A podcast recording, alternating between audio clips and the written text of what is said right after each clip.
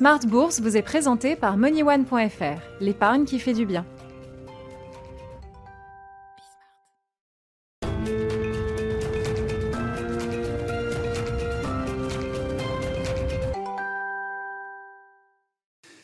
Bourse, votre double dose quotidienne de marché sur Bismart. Deux rendez-vous chaque jour en direct à la mi-journée, 12h30, 13h. Et le soir, le grand digest de l'information économique, financière et boursière en direct là aussi de 18h30 à 19h30. Au sommaire de cette édition du soir, des marchés européens sans grande conviction. Euh, Nicolas Pagnès, depuis la salle de marché de Bourse Direct, vous livrera toutes les infos clés de cette séance.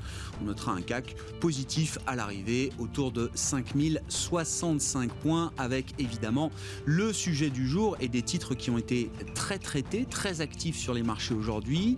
PSA Peugeot Citroën, Fiat Chrysler et Forestia, évidemment par voie de conséquence, hein, toujours détenu à 46% par euh, PSA Peugeot Citroën. Les termes de la fusion ont été euh, révisés. Vous aurez l'analyse, les commentaires de nos invités en plateau dans un instant. 40 hein. minutes de discussion de marché euh, avec trois invités en plateau. Ce sera un des gros sujets du soir. PSA Fiat Chrysler qui affiche comme objectif de garder l'équilibre de la fusion entre égaux, c'est l'histoire qui a été vendue, même si on sait que la fusion euh, dès le départ était un peu déséquilibrée, euh, plutôt en faveur des actionnaires de Fiat que ceux de, Peugeot. Et l'objectif euh, second étant quand même aussi de renforcer la, solidité bilancielle du nouvel ensemble qui s'appellera Stellantis. Effectivement, on peut imaginer que c'est une idée qui n'est pas totalement absurde dans le contexte actuel. Enfin, le troisième titre à la une de Smart Bourse ce soir, c'est le secteur de la santé. Quart d'heure thématique on parlera du secteur de la santé euh, spécifiquement ce soir avec euh, l'analyste pharma de Brian Garnier, Eric Le Berrigo, qui sera avec nous en direct à partir de 19h15.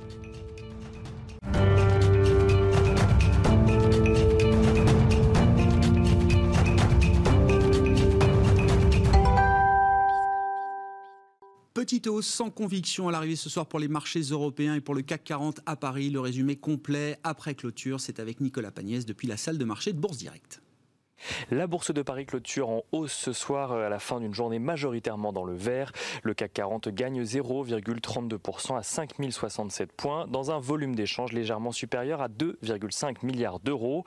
Les investisseurs sont restés globalement prudents lors de cette séance à la veille de la décision de politique monétaire de la Fed. Plusieurs statistiques ont pourtant été publiées tout au long de la journée. Des statistiques positives en provenance de Chine tout d'abord où les ventes au détail gagnent 0,5% sur un an au mois d'août la production industrielle affiche de son côté sa plus forte progression depuis janvier, une progression de 5,6% sur le même mois.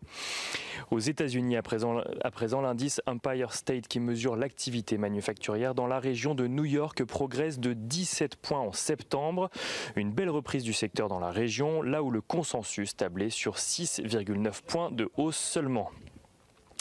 Aux États-Unis toujours, la production industrielle progresse légèrement que prévu, seulement 0,4% de hausse au mois d'août.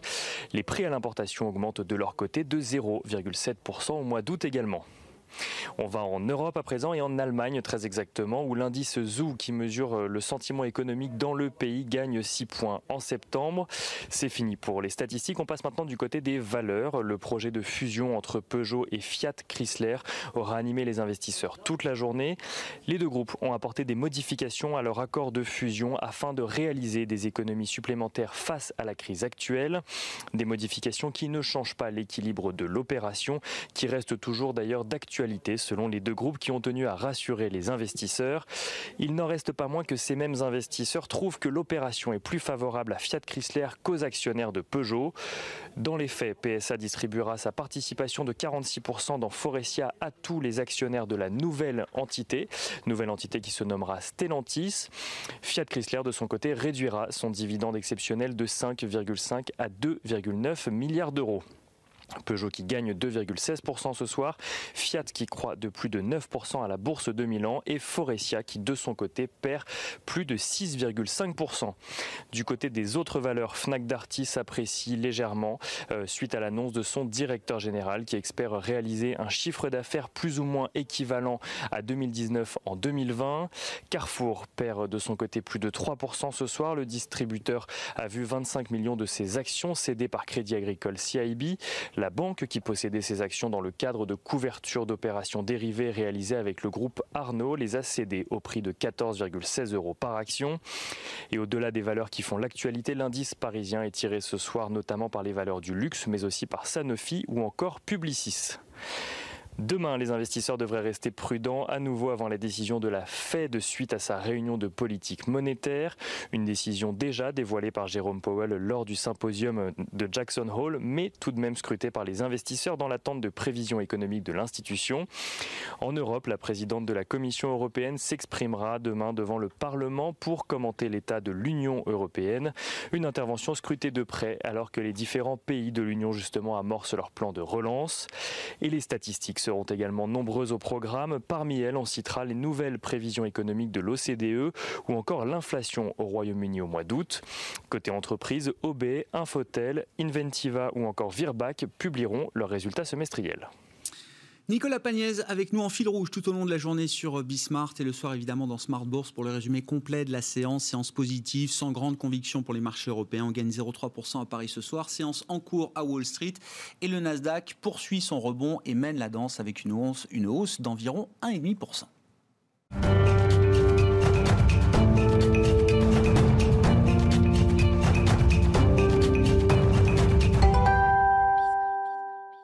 Planète Marché, 40 minutes de discussion de marché avec trois invités en plateau chaque soir dans Smart Bourse. Pierre-Alexis Dumont est avec nous ce soir, le responsable des actions et convertibles de Groupama Asset Management. Bonsoir et bienvenue Pierre-Alexis. Bonsoir. Gustavo Orenstein nous accompagne également, directeur de la recherche et de la location d'actifs de Dorval Asset Management. Gustavo, bonsoir. Bonsoir. Et François Malel, responsable des marchés actions de Kepler-Chevreux, est avec nous également ce soir. Bonsoir François. Bonsoir Grégoire. Je lisais euh, que les titres Peugeot, Fiat à Milan, bien sûr, Forestia euh, ont, été parmi les plus traités aujourd'hui sur les marchés. Est-ce que vous confirmez, euh, François? Oui, effectivement, ça, a été euh, des volumes très importants, ce qui peut se comprendre puisque les parités ayant changé.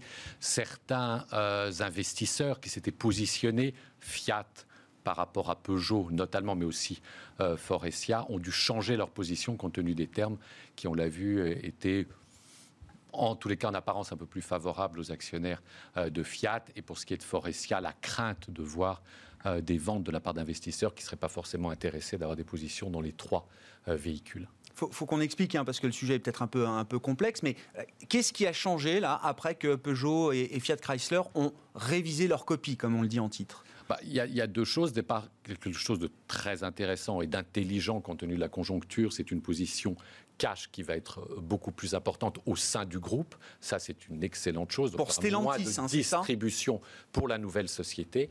Donc, euh, finalement, une, une, meilleure visibilité au niveau de la situation de la liquidité euh, de, de, ce nouveau groupe, même si on n'était pas très inquiet. Mais enfin, c'est vrai que la conjoncture étant incertaine, c'est une bonne chose.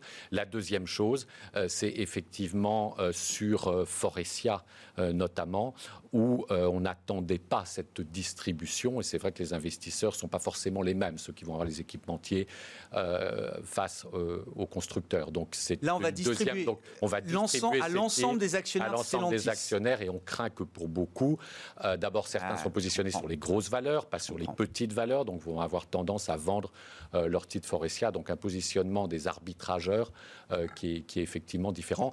Sans oublier, mais ça c'était attendu, un montant de synergie qui a été révisé en hausse, mais ça, de toutes les façons, on l'attendait parce qu'on se doutait que le groupe était extrêmement prudent face aux chiffres qu'ils avaient donnés dans un premier temps. Bon, donc vous dites quoi? Plutôt une, copie révisée qui est euh, adaptée à l'environnement actuel. On retient le renforcement de la solidité bilancielle du nouvel ensemble. Quoi qu'il arrive, même si les termes ont changé, c'est de toutes les façons en tous les cas à nos yeux, un bon mariage. Et ce nouveau groupe fera partie de ceux qui résisteront dans un environnement qui, reste quand même extrêmement concurrentiel et où la taille est extrêmement importante. Toujours plus favorable aux actionnaires de, Fiat Chrysler, c'est ce qu'on avait dit dès le départ? Légèrement, un peu, beaucoup? Légèrement. Après, euh, je pense qu'aujourd'hui, au contraire, ma réaction est plutôt de dire que c'est peut-être intéressant d'acheter du Peugeot. Peugeot qui a monté hein, sur la nouvelle. Hein. le, titre qui a le plus monté, c'est Fiat. Voilà. Pas, autant, mais qui, à mon avis, euh, démontre euh, bah, le bon mouvement au bon moment, là où un autre Français, on va pas en parler, je sais bien que c'est après, aurait peut-être mieux fait de, de, mieux réfléchir et plus rapidement à l'époque. Bon, sur la copie révisée de Peugeot, Fiat, qu'est-ce que vous en dites chez Groupama?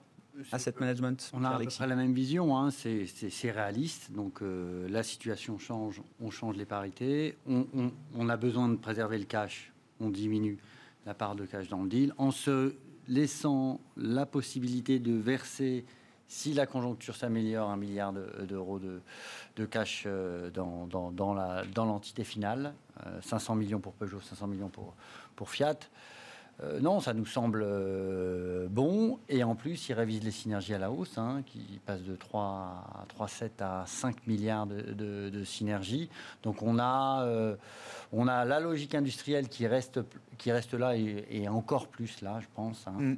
Et on a des termes financiers qui s'adaptent à la, à, la, conjoncture. Donc c'est plutôt agile de leur part. C'est plutôt agile de leur part. Après, voilà, c'est vrai que des acquisitions de ce type-là, de cette taille-là, c'est du risque. Voilà, on, peut vous citer un, très beau Daimler Chrysler, une très très belle euh, création de valeur sur, sur l'entité. Sans toute l'ironie poindre évidemment dans les propos de voilà. Euh, donc, euh, donc il faut, voilà, ça va changer quand même un peu le profil de risque de Peugeot, mais nous on a confiance dans la capacité du management qui a déjà réalisé un certain ah nombre d'opérations à pouvoir exécuter. C'est vraiment là, après, c'est vraiment une histoire risque d'exécution.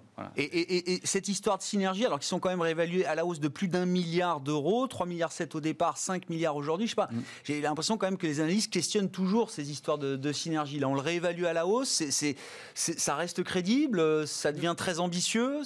Nous, on avait en tête que c'était des synergies très prudentes au départ. D'accord, c'est ce que disait François Mallet. Voilà, effectivement.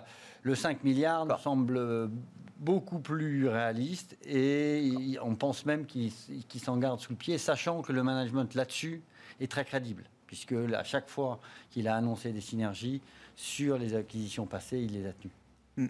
François? Non, il les a même tenus et, largement plus loin que Pierre-Alexis, euh, voire dépassé. C'est vrai que le management euh, de Peugeot aujourd'hui a quand même démontré sa capacité à très bien résister dans un environnement difficile.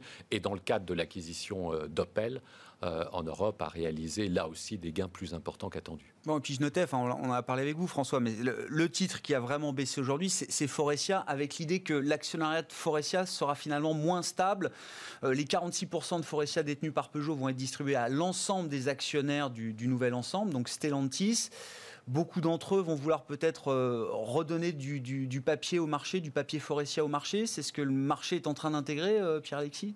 Oui, mais ça, entre guillemets, c'est plutôt des opportunités parce que c'est vraiment des, problématiques techniques et c'est vrai que. C'est de l'arbitrage. Euh, Parce que le secteur des équipementiers automobiles, récemment, a plutôt bien tenu, en fait. Hein. Et, François vous parlera sans doute de, de, Forestia, qui, euh, dans la conférence Kepler que, ah. nous avons écoutée. Euh, Faites partie des millions de personnes qui ont écouté la conférence Kepler, alors. Non, non, a, eu vraiment un discours qui était très confiant et, était très crédible selon nous. Donc, ça peut être une belle histoire, cette, cette histoire-là. C'est, voilà, comme le disait François, il y, y a Peugeot, mais il y a aussi Forestia à considérer. Bon, oui, effectivement. Alors allons-y sur la conf Kepler, quelques mots, puis je passe la parole à Gustavo euh, juste après sur, euh, sur ces sujets de fusion-acquisition et d'autres sujets. Mais c'était la grande conférence Kepler de, l'automne, hein, chaque automne, c'est ça, à la rentrée? C'était ces derniers jours, tout s'est fait en visio? Et oui, tout en digital cette année. C'est très bien. D'investisseurs qui traditionnellement est autour de 900 physiques. Et là est passé à 1500, 1500. investisseurs qui étaient présents euh, aux séances plénières. Donc c'était effectivement un, une audience très très large avec bien sûr beaucoup plus d'étrangers qui n'avaient pas besoin de, voyager évidemment cette année, notamment d'investisseurs américains et, asiatiques. Et pour revenir sur la présentation de Forestia qui était particulièrement convaincante en tous les cas pour nous et euh, le, ce qu'on a vu aujourd'hui est pour nous une véritable opportunité d'achat avec des niveaux de valorisation extrêmement attrayants pour Forestia. Et alors vous dites les investisseurs américains s'intéressent à l'Europe? Alors, les investisseurs américains auxquels on s'adresse. Visio, Visio oblige, ils se sont dit tiens, voilà, je vais écouter, jeter un œil sur ce qui se dit euh, sur l'Europe et les émetteurs européens. Soyons honnêtes, les investisseurs américains qui nous écoutent sont ceux qui ont l'habitude d'investir en Europe. Je souhaiterais que la part européenne soit beaucoup plus importante. C'est pas un signal faible d'un intérêt retrouvé ou un intérêt découvert des investisseurs américains pour l'Europe. On, le verra dans les semaines à venir, mais à ce stade, malheureusement, non, je peux pas tirer ce type. Et, et plus sérieusement quand même, parce qu'il bon, il y avait 200, 200 émetteurs, euh, corporate, entreprises, hein, c'est comme ça qu'on les appelle sur les marchés. L'ambiance, enfin, est-ce que, est que certains secteurs retrouvent de la visibilité? Est-ce que les discours sont un peu plus confiants quand même dans l'avenir qu'il y a 3, 6 mois? Quels sont les, les, highlights que vous retenez J'ai envie de dire une chose, par rapport au début de l'année et au début de cette crise et une visibilité fortement réduite, oui, le discours est plus positif. Est-ce que ça veut dire qu'aujourd'hui, ils communiquent sur une forte reprise de leur activité Non. Ils sont toujours, par définition, prudents. Mais par rapport au discours qu'ils pouvaient avoir quand la crise a commencé, bien sûr que c'était plus positif globalement. Ils ont un peu plus de visibilité, ils ont pratiquement trois trimestres derrière eux, donc ils ont quand même une petite idée de ce que mm. ça va donner euh, d'ici la fin de l'année. Donc oui, de ce point de vue-là, ils peuvent sembler plus confiants. Maintenant, soyons honnêtes, un certain nombre ne veulent toujours pas communiquer sur les perspectives, ni sur la fin de 2020, ni sur 2021, donc ils restent prudents. Maintenant, ils ont beaucoup adapté pour les sociétés cycliques leur appareil de production, donc des économies ont été réalisées. Ça leur permet quand même d'avoir un tout petit peu plus de visibilité, mais sur l'activité, ils restent, je dirais, globalement prudents, à part certains secteurs, mais peut-être qu'on en parlera un peu plus tard. Non, mais d'un mot, je ne sais pas si on aura le temps d'en parler. moi, je voudrais parler du secteur média, puisqu'on est là. Ah. Donc, euh, on va dit, en parler en particulier. que disent les analyses de Kepler sur les médias et les émetteurs que vous avez reçus et, entre autres, sur, euh, sur, les chaînes de télévision, ah. un discours quand même qui était plus positif il ne faut pas se le cacher, sur le troisième trimestre et aussi sur la fin de l'année. Donc un ton beaucoup plus positif euh, globalement sur le secteur des médias. Dès que Bismarck sera rentré en bourse, on, sera invité, j'imagine, à la conf Kepler. Euh, vous êtes déjà... non mais plus sérieusement encore, enfin toujours sérieusement, euh, François, le, est-ce que les stratégies sont, structurellement impactées par cette crise, les stratégies financières des entreprises, ou est-ce qu'il y a quand même l'idée, y compris dans les secteurs les plus stressés, d'un retour à la normale ou une forme de normalité? Est-ce que c'est toujours dans les stratégies, dans les perspectives quand même? Ou est-ce qu'il y a des secteurs qui euh, vont être structurellement euh, impactés y compris dans leur stratégie financière, j'en sais rien, de cash, de retour aux actionnaires, de dividendes, de tout ce que vous voulez. Hein. Oui, on l'a vu aussi sur la politique de dividendes de certaines entreprises. Oui, ça va avoir une incidence. Maintenant, il y a un secteur qui me paraît quand même évident structurellement, je pense que ça va être compliqué, c'est le secteur des transports. Euh, si on parle des compagnies aériennes aujourd'hui, euh, oui, elles sont impactées et je pense qu'elles savent très bien qu'elles vont continuer à être impactées. Il n'y en a pas une qui communique sur une reprise très forte de leur activité. Donc là, oui, c'est un secteur qui structurellement va être impacté. Donc sur les autres secteurs, globalement, et même sur la consommation, peut-être qu'on en reparlera, le discours n'était pas si négatif.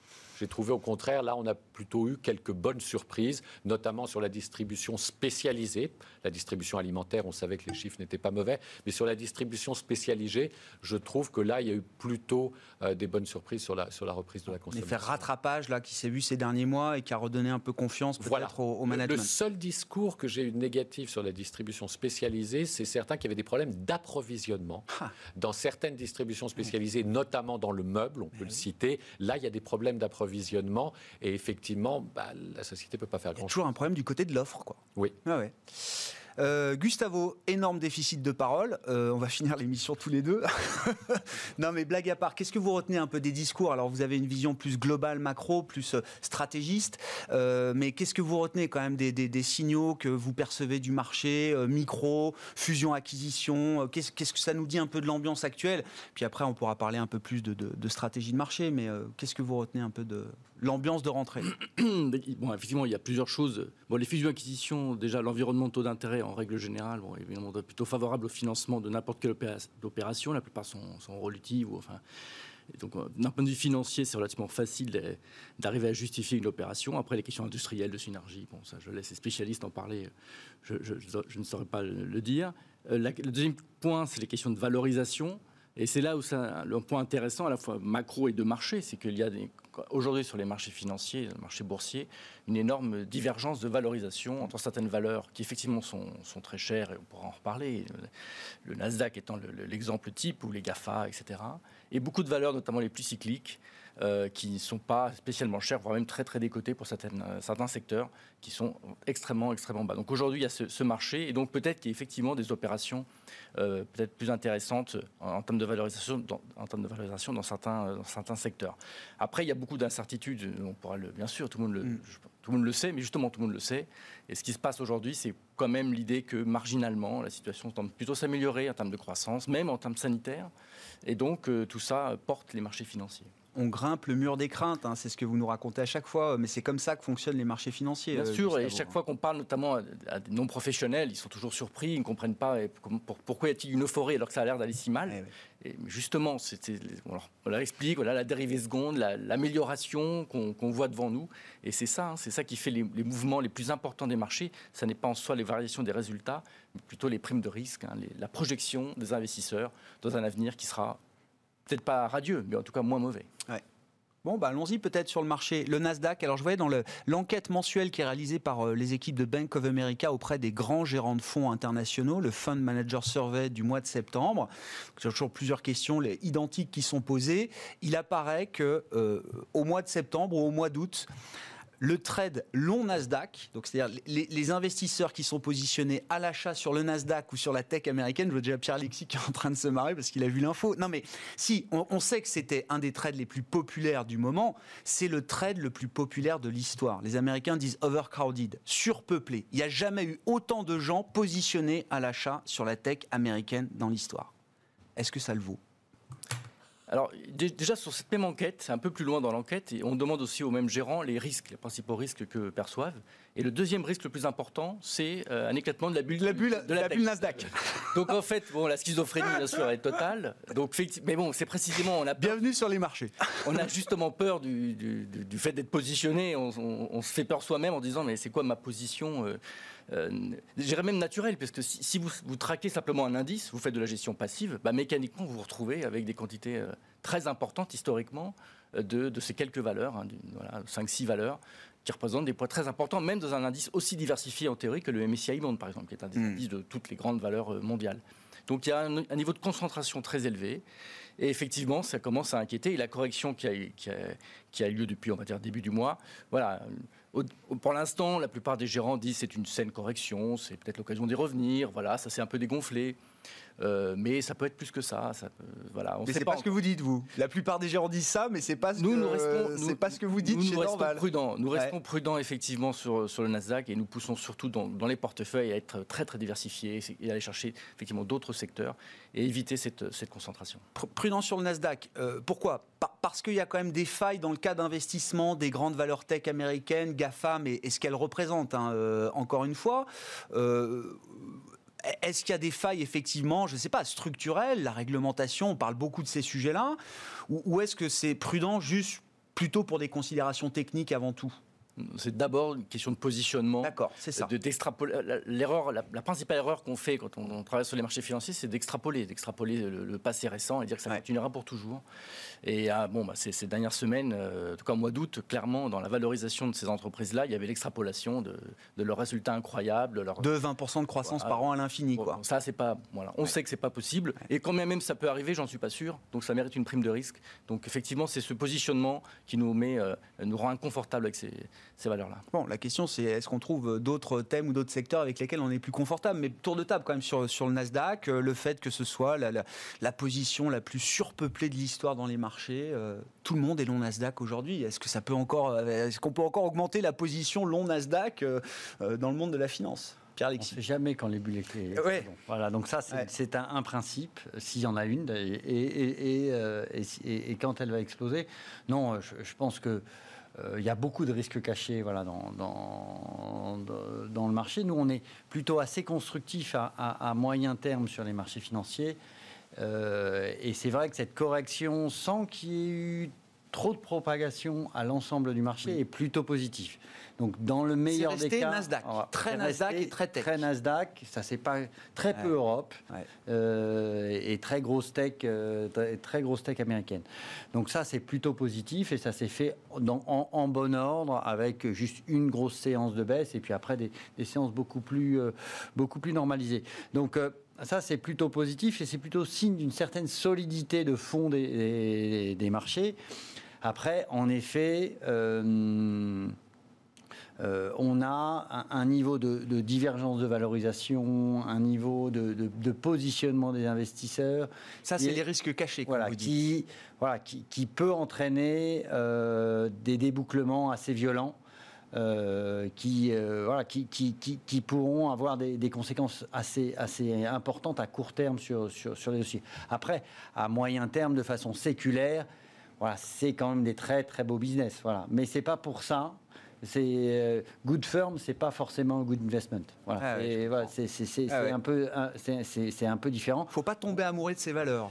faut pas tomber amoureux de ces valeurs. Je- on pense vraiment qu'elles sont très bien positionnées, qu'elles répondent à un certain nombre de problématiques et donc qu'elles seront soutenues par des tendances séculaires longues qui feront que même pour des sociétés de ce- cette taille-là, elles auront des croissances au-dessus de la croissance euh, économique assez sensiblement. Mhm. Voilà, ce qui est très compliqué parce qu'à partir d'une certaine taille, c'est quand même compliqué de croire, croire- de croire plus que l'économie. hein.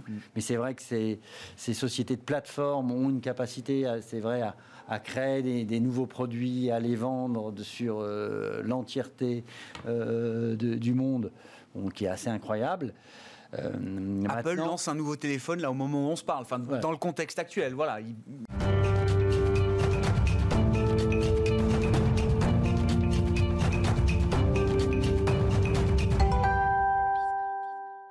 Maintenant, C'est un risque en effet, à prendre. Euh, bon, il y a un risque de valorisation voilà, qui, qui peut faire que à, à court terme, Ouais. on peut avoir un rebalancement, mais ça, ce serait plutôt positif. Et après, il y a un certain nombre de risques qui sont euh, euh, fond- plus fondamentaux, qui sont un, le risque réglementaire, et deux, le risque politique. Et Voilà. Dans, dans, dans le cas d'un conflit fort entre les États-Unis et la Chine, on ne peut pas laisser penser que la Chine restera très très ouvert au GAFA euh, à, moyen terme. hein. Aujourd'hui, il n'y a pas eu trop de, répliques sur, le marché chinois. C'est compliqué si, la, rhétorique continue à être aussi forte entre les deux zones, de ne pas voir qu'à un moment ou un autre, ces, sociétés-là vont avoir du mal à, rester sur le marché chinois. Bon, ils y sont déjà pas toutes. hein. Euh, Apple y est beaucoup, bien sûr, mais euh, Oui, elles n'y sont pas toutes. toutes les mais- autres, ils sont pas euh, forcément. mais- Elles y sont partiellement. Ouais, ouais. Voilà. Après, c'est vrai que Google n'y est pas, mais euh, c'est un peu la seule. Mais euh, voilà, mais c'est pour, pour les autres. Y donc risque politique, mais plutôt côté chinois. C'est pas c'est pas les Américains qui se tireraient une balle dans le pied en allant trop loin dans la réglementation et dans la taxation de ces, ces ça veut dire seulement que votre business model, qui est sur une- un, un marché de plateforme mondial, devient un marché de plateforme plutôt régional, sur une ou deux zones, mais pas sur l'entièreté des euh, 7 milliards d'habitants. euh, voilà. Donc Ouais. vous- si vous, vous éliminez l'Asie, hein, c'est quand même 4 milliards d'habitants en moins, ça c'est pas le même marché. Il faut prendre en compte dans la valorisation, là, dans les facteurs de valorisation, justement un, un monde alors euh, moins global. C'est pas une nouveauté. hein, on n'est pas en train de, de réinventer quelque chose en disant ça, mais euh, oui, effectivement, des, des marchés beaucoup plus euh, euh, conscrits ou circonscrits pour les grandes plateformes euh, globalisées. euh, Gustavo? Alors ça, c'est une projection sur des questions. euh, en plus, parce que quand on parle du monde global, on parle des échanges, euh, des transports en, en bateau euh, Ouais. généralement. Alors Des biens. force- des biens. Là, la, la force de ces, de ces entreprises, c'est C'est que le qu'il y a pas de des, données, c'est quand même pas évident de les, de les arrêter. C'est tout ça, est- c'est extrêmement compliqué. Après, on sait bien que sur, sur- sur les GAFAM, il y a un thème qui est très important, qui, qui est celle de la neutralité du net. Et de, de- de- des, questions comme ça très fortes, très fondamentales de la structure de leur business qui sont des questions bon, voilà, que, que les discussions politiques dans les prochaines années vont devoir, vont devoir trancher. Donc là, il y a des choses extrêmement importantes qui vien- viendraient effectivement cloisonner totalement le Internet. Donc il n'y aurait plus ce, ce côté interna- international d'Internet, mais il serait cloisonné région par région. Et donc ces entreprises-là euh, n'auraient plus le même Terrain de jeu. Eh oui, ça. Mais bon, c'est une question ultra compliquée. Je pense que Ouais. sait pas que ça va pas se pas régler. demain, elle va pas se régler au lendemain de l'élection présidentielle. Sûrement pas. Sûrement pas. choses très longues. Mais bon, je- pour parler des risques et des Ah c'est- c'est ouais, question un de projection. moyen long terme. C'est une un risque long longue. terme de quel, voilà, de, qui peut y avoir sur ces, sur ces entreprises, mais plus, plus, en fait, plus globalement sur l'ensemble de, de la sphère Internet, la manière dont elle fonctionne. Ouais, ouais, je comprends. François, Malek, quelques a- commentaires hein, sur Non, la j'ai envie de tech, dire, le à- à, Nasdaq court terme, nous pensons que le Nasdaq peut encore baisser de 6 à 7 c'est ce qu'on anticipe d'ici la fin de l'année. Donc il peut y avoir une correction qui va se poursuivre. Alors elle ne sera pas sans conséquence sur les autres marchés. On pense qu'évidemment la correction va suivre. Donc quand même une certaine prudence liée entre autres à des turbulences politiques. Il y a quand même les élections américaines qui sont à ma connaissance, je ne suis pas un spécialiste, mais totalement incertaine. Donc ça crée quand même une zone de risque qui va bien sûr affecter le marché américain et par conséquent, il ne faut pas se faire d'illusions, euh, les marchés européens si euh, de la même façon. À plus long terme, quand on parle de la réglementation, je trouve ça intéressant parce qu'on peut se souvenir, alors euh, c'est très vieux hein, ce que je vais citer, mais sur les télécoms, vous vous souvenez peut-être qu'aux États-Unis, à un moment donné, le secteur était extrêmement concentré et puis il y a eu des mesures à l'époque, une réglementation très forte qui les a obligés justement à se scinder en hmm. différents groupes. Tout ça pour revenir bien sûr à un grand groupe. Tout ça, ça n'a servi à rien, ça a pris des années. Mais si demain on obligeait de la part leur taille à des Apple ou autres justement commencer à se scinder, là, ça créerait quand même pas mal, euh, pas mal de turbulences. Maintenant, sur le Nasdaq, oui, il y a une grande prudence. On se dit oh là là, c'est à risque. Mais enfin, il n'y a pas un investisseur qui vend quand même. Hein. Donc à ce stade, il n'y a quand même pas eu euh, beaucoup de, consolidation. La crainte étant que dans un environnement où les taux restent très bas, où la croissance continuera à se payer extrêmement cher, eh ben oui, des multiples de 50 fois, ça peut faire peur, mais si l'environnement reste favorable, croissance très forte, eh ben ces valeurs continueront à performer non seulement on vend pas, mais il y en a même qui achètent des dérivés pour faire monter les titres qu'ils ont déjà en portefeuille. Un confère euh, l'affaire de la baleine SoftBank. Non, mais c'est quand même un peu. Quand on en arrive là, je me dis, euh, quand on n'a plus d'autres idées que ça, c'est quand même euh, qu'on arrive un peu au bout de, aux limites du système. à avoir ces valeurs-là, en effet, c'est. Si ah vous avez du temps devant vous, bien sûr. Pas ah, visiblement, SoftBank a voulu accélérer un peu le temps mm. euh, au cours du, mois d'août.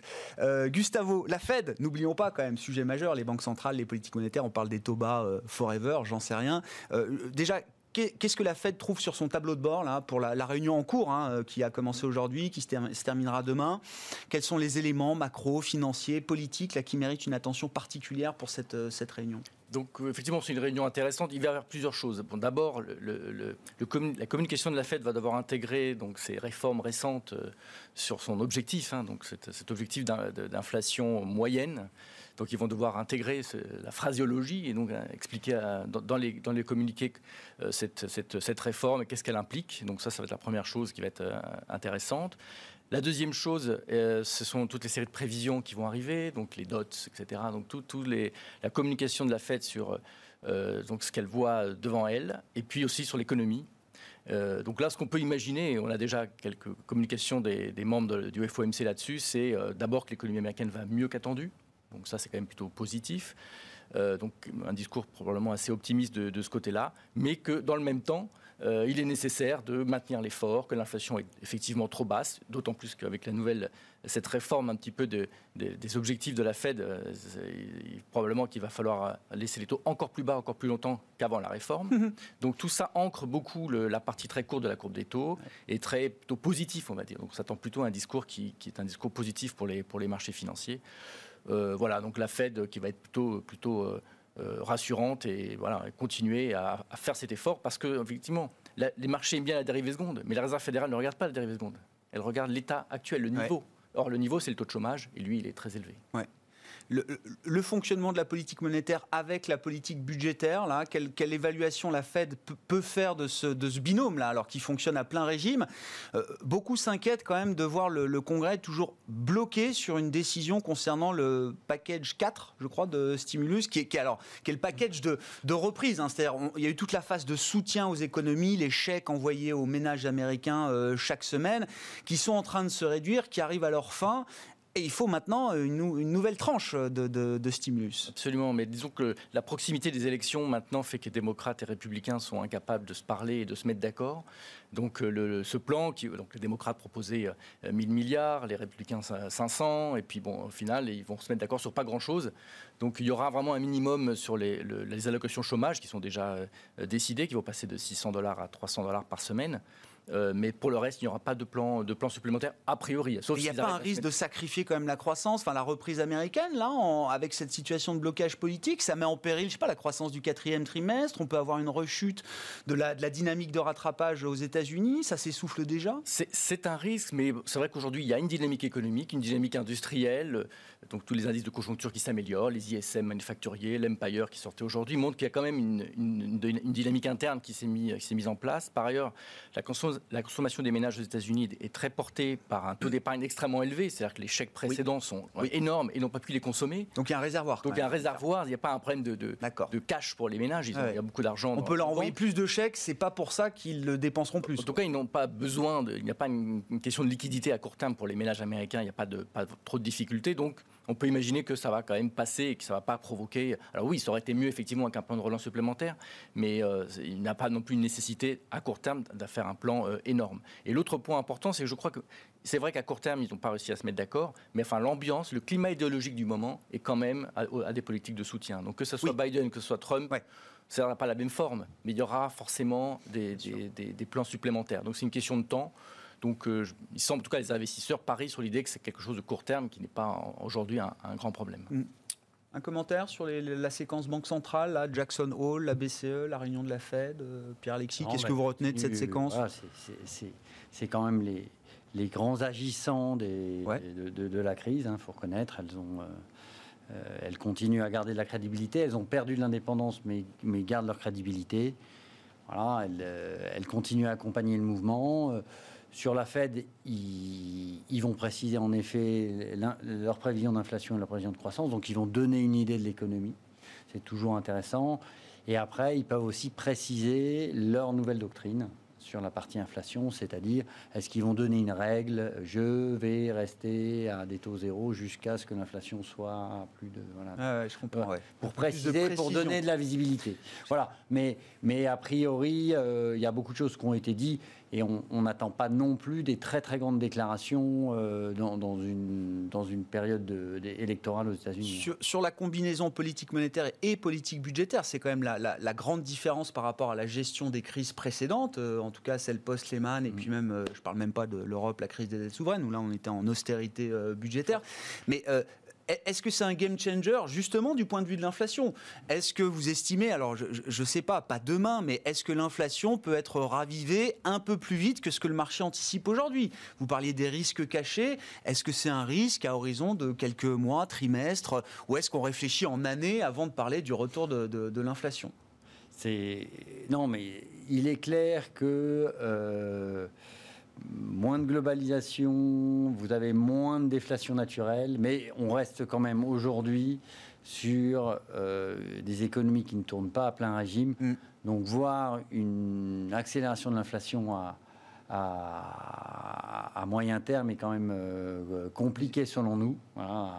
Donc le marché a plutôt raison de ne pas intégrer ce retour de l'inflation. À, à, court terme, c'est voilà, à moins qu'on ait des tels sous-investissements, notamment sur la partie euh, des matières premières, qu'on ait une explosion de, de, de cette partie-là. Mais il y a des tels stocks aujourd'hui, il y a des telles réserves de, de capacité dans, dans, les pays de l'OPEP, euh, puisque la demande est extrêmement faible.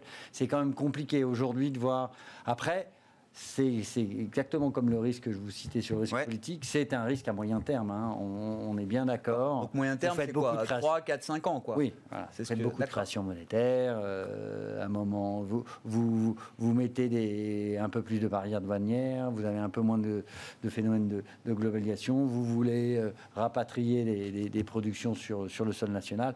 Bon là, les phénomènes inflationnistes peuvent, être, peuvent, être euh, peuvent ressurgir. Est-ce que c'est du moyen long terme ou est-ce qu'il y a un risque que ce soit euh, un risque J'ai beaucoup de risques dans ma question, mais est-ce que l'inflation, il y a un risque de la, de la voir revenir plutôt que ce que le marché anticipe aujourd'hui? Effectivement, c'est plutôt un risque de long terme dans le marché. Gustavo. Il y a plusieurs choses. D'abord, l'inflation est désirée par les banques centrales, elle est jugée trop faible, donc un retour de l'inflation est nécessaire et bienvenu. Avoir une inflation un peu plus forte à moyen long terme, c'est quelque chose de plutôt positif. Enfin, si on considère que de l'autre côté, il y a des questions de dette ou de soutenabilité qui sont problématiques, l'inflation est plutôt quelque chose de positif de, pour ce, de, ce côté-là. Et puis sur ce que c'est l'inflation sur les marchés, parce qu'à la limite, c'est ça qui nous, qui, nous questionne. moi, je vois quand même, par exemple, les break-even d'inflation, donc les, les marchés en fait, donnent un prix à cette inflation, une anticipation de l'inflation. Eux, ils augmentent depuis déjà plusieurs, plusieurs semaines, donc ces, prix ah. augmentent.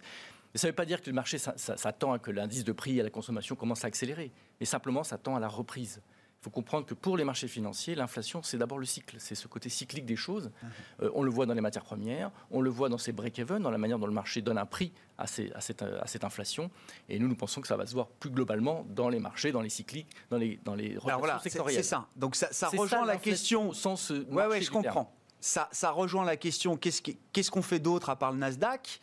Vous préparez cette, euh, cette idée-là, ce thème-là, c'est quelque chose que vous êtes en train de préparer. Vous, vous le mettez en place, vous êtes positionné pour, c'est pour euh, dans quelques temps euh on est en train de préparer les portefeuilles en élargissant, effectivement, en sortant du, tout, du tout tech et du Nasdaq. Bien sûr. Et en allant, effectivement, dans des secteurs cycliques. Et il y en a plein qui, sont, qui nous semblent intéressants. La construction est un exemple, il y en a encore d'autres, où, effectivement, il y a de la place pour cette reprise du cycle. Et c'est ça, l'inflation au sens ouais, ouais des marchés du terme, l'inflation ah des marchés. Parce que si la question les conséquences sur les marchés de l'idée d'un euh, retour de l'inflation. L'inflation explose, euh, il faut, ah au bah, secours ramener Volcker. Non, effectivement, si c'est pas du tout la question du tout. Ou alors c'est très très loin devant nous, tellement loin que ça dépasse, euh, on va dire le cadre d'analyse des marchés financiers.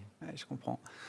François, sur alors l'idée d'une rotation, l'idée d'un peu plus de cycle dans les portefeuilles, les brokers poussent beaucoup quand même cette idée-là, j'ai l'impression, non euh, Pas, vous Ah bon, bah, pardon, autant pour moi.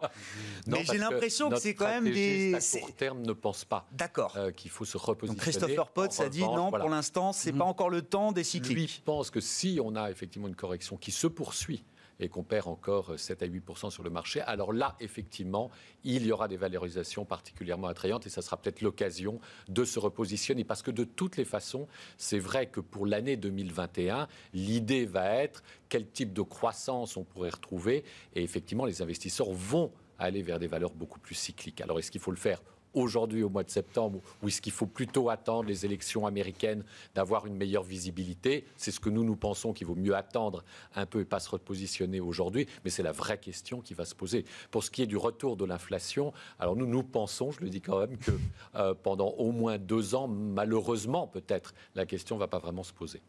Et qu'on n'a pas aujourd'hui les ingrédients qui susciteraient une, une reprise, une reprise de l'inflation. Bon. J'ai l'impression que jamais autant de gérants, et je ne parle pas justement que des gérants value, hein, qui sont de, moins en moins nombreux, mais vraiment des gérants allocataires qui poussent, enfin, qui sont très, euh, très partagés. Oui, il faudrait que je mette un peu plus d'Europe, un peu plus de cycle. Quand je leur demande, mais est-ce que vous le faites? Ah, bah non. Pour l'instant, pas encore c'est quand même fait à la, marge. Hein. Euh, moi, je, les, on le voit d'ailleurs dans le fonds de manager surveillé. Les, les, gérants maintenant sont surpondérés sur l'Europe. Ce n'est pas, pas du tout le cas il y a trois mois. Il y a quand même une, une volonté de reprise du risque progressive des investisseurs dans leur politique d'investissement. Et reprise du risque, c'est bon pour l'Europe, parce que l'Europe, c'est jugé plus risqué que d'autres marchés. Non, mais c'est l'Europe euh, et l'Asie hors Japon, c'est les champions de l'économie physique. Hein. Donc euh, voilà, donc euh, vous voulez, vous voulez vous mettre dans des positions de, déconfinement. C'est vraiment une zone, en effet, où, naturellement vous allez. en plus, c'est une, belle exposition aujourd'hui à la Chine, qui est la zone aujourd'hui qui, qui, fonctionne le mieux. Hein. On, l'a vu sur l'automobile. Hein l'automobile chinoise euh, va, très bien et, est en croissance sur, sur 12 mois glissants et les constructeurs allemands en profitent. Donc on a vraiment euh, quelque chose, nous en tout cas on est plus constructif sur l'Europe à moyen terme et c'est comme ça qu'on va, qu'on va essayer d'accompagner. Après, je pense que c'est un, accompagnement progressif et on a besoin en effet d'un certain nombre de... Voilà, d'évidence, de... D'évidence, de... Je comprends on va fonctionner en petites touches. Mais c'est ce mouvement-là, cette idée-là que vous travaillez. Quoi. Oui, c'est ces mouvements-là qu'on travaille. Alors en étant très attentif sur les chaînes de valeur. On, vraiment, on le voit bien, hein. même, dans, même dans le cycle, quand vous regardez très précisément sur le secteur industriel, vous avez des chaînes de valeur qui ont totalement résorbé le, creux conjoncturel, que ce soit boursièrement, mais même en termes d'activité. Vous en avez d'autres qui, malheureusement, n'ont pas ou peu d'activité. et vous avez quasiment ça dans tous les secteurs. Hein. Vous, vous pouvez, sur la chimie, entre des, gens qui font de la chimie de base très pétrolière et, et de la chimie fine, c'est pas du tout la même conjoncture. Donc, nous, notre, vraiment, notre politique, c'est de mettre l'accent sur plutôt la partie risque de sélection et d'essayer d'éviter justement ces positionnements un peu trop marqués sur, euh, euh, sur, des thématiques de croissance, en tout cas d'essayer de, rebalancer le portefeuille vers, ce type de choses. On s'arrêtera là pour ce soir, messieurs. Merci beaucoup d'avoir été les invités de Planète Marché. Euh, Pierre-Alexis Dumont, responsable des actions inconvertibles de Groupama Asset Management, Gustave Orenstein, responsable de la recherche macro et de l'allocation d'actifs de Dorval Asset Management, et François Mallet, responsable des marchés actions de Kepler Chevreux, étaient les invités de Smart Bourse sur Bismart.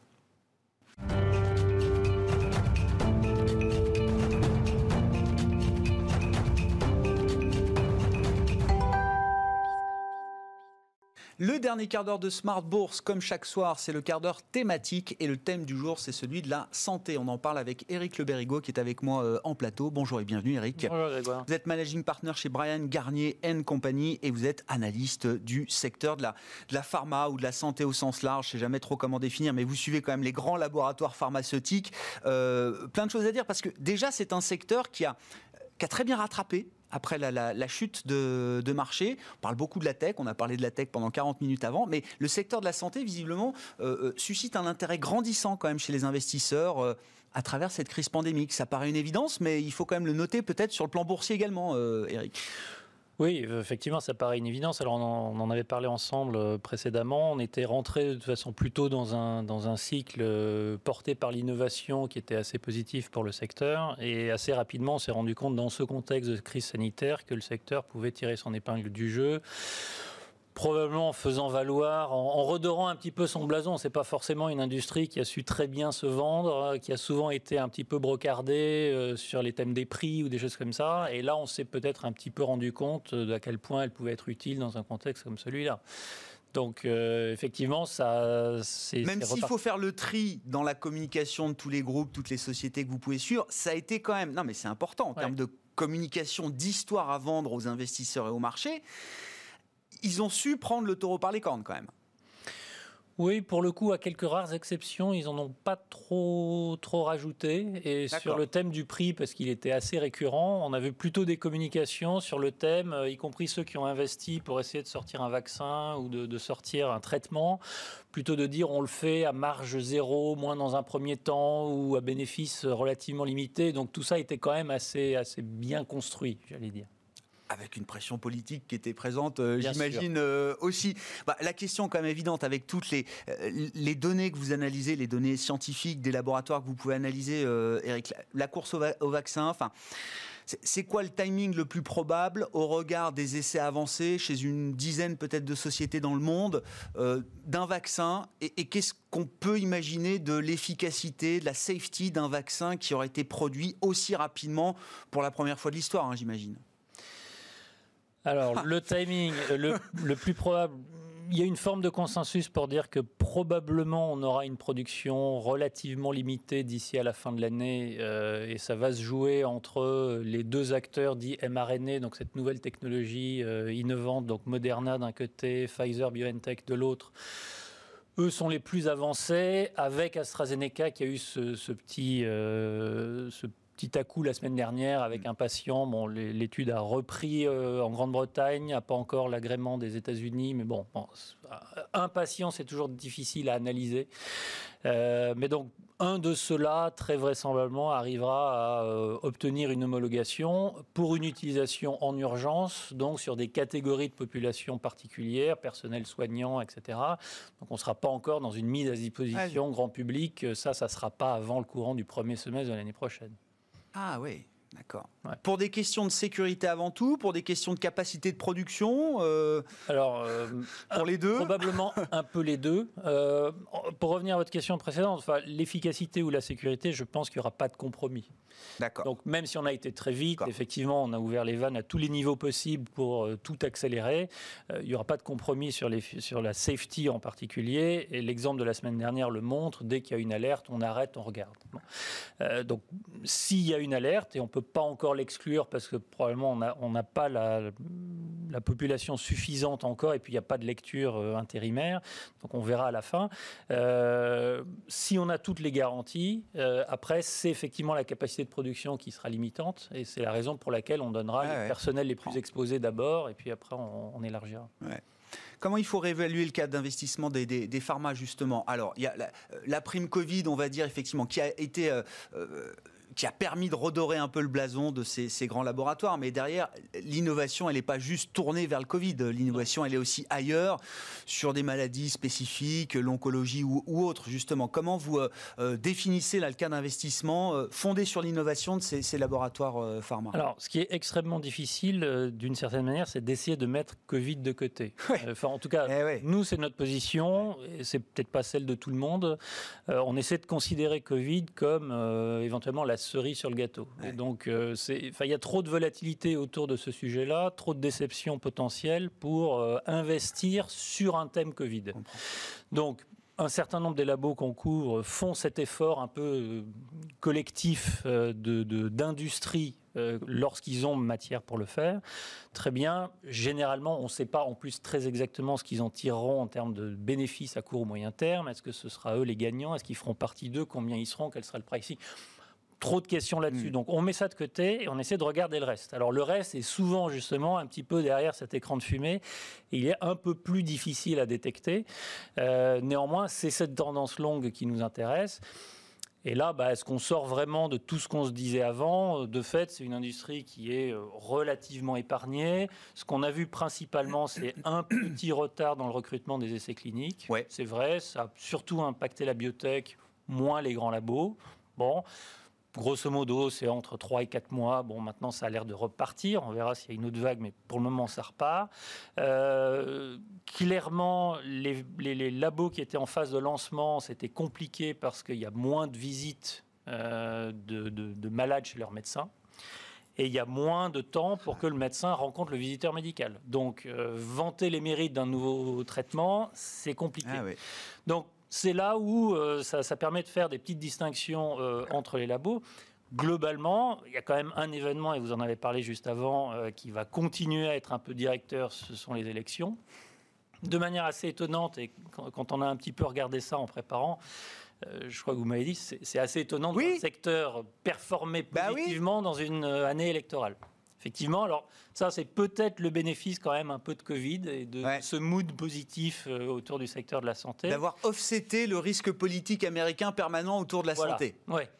Et au point que euh, on a vu Donald Trump donc euh, sortir ce qu'on appellerait des décrets probablement Ouais. en France pour essayer de, de mettre en place une réforme un peu plus serrée sur le prix notamment de Medicare. Et ça passe. impact. Et ça passe comme Voilà. une lettre. Et, et- et les, les pharma ont grimpé hier. Aujourd'hui, le segment était en hausse d'environ 2% Ouais. en Europe. Donc, bon, alors, un, on se dit, c'est de la gesticulation.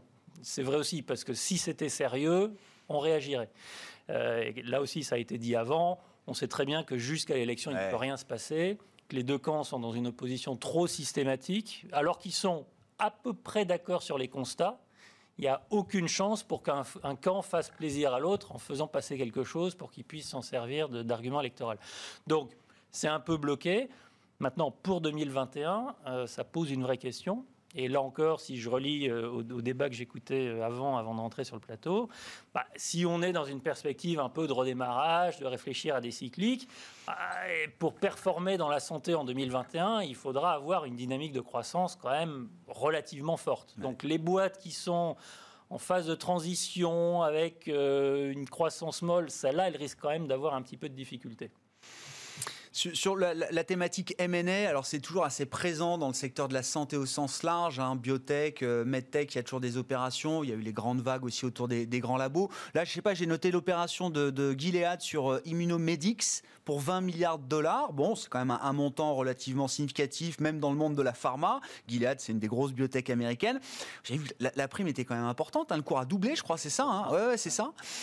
Est-ce que c'est c'est M&A as usual dans le secteur de la pharma? Est-ce qu'il y a, y, a, y a une- il y a, une- vague là aussi qui se dessine comme pour beaucoup d'autres secteurs. Non, elle est assez, assez classique, cette, euh, cette, opération. Et on est, on est dans le cancer, qui est le domaine dans lequel euh, on, agit le plus. Euh, on va dire les maladies inflammatoires et le cancer, c'est quand même les deux grands domaines à la mode. On continue à faire son marché. Encore une fois, l'industrie, elle sera relativement peu impactée dans sa mm. génération de cash flow par ce qui s'est passé cette année. et de fait, bah, on continue à investir ces cash flows libres une fois qu'on a... Alors, le secteur a payé des dividendes hein, aussi, c'est important de le dire par rapport à un certain nombre d'autres. Mm. Euh, mais euh, au-delà de cette obligation de dividendes, euh, le M&A, ça reste l'orientation principale, la R&D et derrière le, le, ah Donc euh, on continue à acquérir des rythme des affaires euh, de croisière de ce secteur. Euh, et puis Gilead, ben, on se souvient, hein, c'est le fabricant de produits dans l'hépatite qui a très bien gagné sa vie et donc il réinvestit un petit peu ses cash flows dans des nouveaux domaines. Eric, deux minutes pour finir sur AstraZeneca. On, on en reparle parce que alors vous avez initié la recommandation Conviction Buy chez Brian Garnier. Il y avait buy, acheter, et maintenant c'est achat avec conviction. Donc ça, c'est nouveau dans le, la classification des conseils. Non, mais ça a son importance, bien sûr. Et AstraZeneca, dans le secteur de la pharma, est la seule valeur pour laquelle vous attribuez un conseil conviction buy. Oui, alors j'apporte une petite nuance. C'est pas achat avec conviction, parce que je pense qu'elle n'était pas moins avant. C'est achat, de, conviction. Très bien. Euh, Ça renforce encore. Bon, voilà, ce qu'on cherche à trouver, c'est vraiment euh, des histoires de transformation. Donc, euh, à la limite, à la perspective de forte croissance et, perspective de gain évidemment. Donc on, a l'upside qui va avec en termes d'objectifs de, cours. Mais ce qu'on cherche, c'est vraiment quelque, quelque chose qui transforme en profondeur un laboratoire. Alors la transformation d'AstraZeneca, elle est engagée depuis un certain temps. Mais je disais, par rapport aux années euh, devant nous, euh, perspective d'élection, risque de réforme, il faut avoir un vrai gisement de très forte croissance. Et AstraZeneca, elle est très au-dessus de toutes les autres. Ah On est à 14% de taux de croissance annuel moyen sur les cinq prochaines années. Et les produits, ils les ont approuvés sur les dernières, donc c'est acté. C'est dérisqué de ce point de vue-là. C'est dérisqué et ils continuent à en rajouter. Donc pour le moment, c'est un sans faute. Je, je pense que c'est celle-là qu'il faut continuer à jouer. Ouais termes de valo, c'est cher, très cher historiquement ou c'est encore euh, abordable? Alors, bah, tout dépend ce qu'on regarde. Si c'est bien identifié, c'est pas déjà dans le marché Alors, un, petit peu, c'est effectivement la question qu'on s'est posée. Quand on regarde les PE, on peut se faire un petit peu peur. On est sur du 27-28 fois, mais vu les taux de croissance, on décroît assez vite. Ce qu'on aime bien regarder, c'est le PEG, c'est-à-dire combien on paye notre point de croissance. Et là, on est sous les deux. C'est la seule parmi deux valeurs pharma qui sont en dessous de deux. Donc en fait, rapporté à la croissance, on ne paye pas si cher que ça. Bon, AstraZeneca, Conviction Buy chez euh, Brian Garnier Co. Merci beaucoup Eric d'avoir été avec nous euh, pour ce, quart d'heure thématique consacré à la santé. Vous l'aurez compris, Eric Le Berrigo, Managing Partner, partner pardon, chez Brian Garnier, avec nous dans Smart Bourse sur Bismart. Très bon début de soirée. On se retrouve demain, double dose quotidienne de marché, vous le savez, avec Smart Bourse dès 12h30 en direct et le soir la grande édition à partir de 18h30.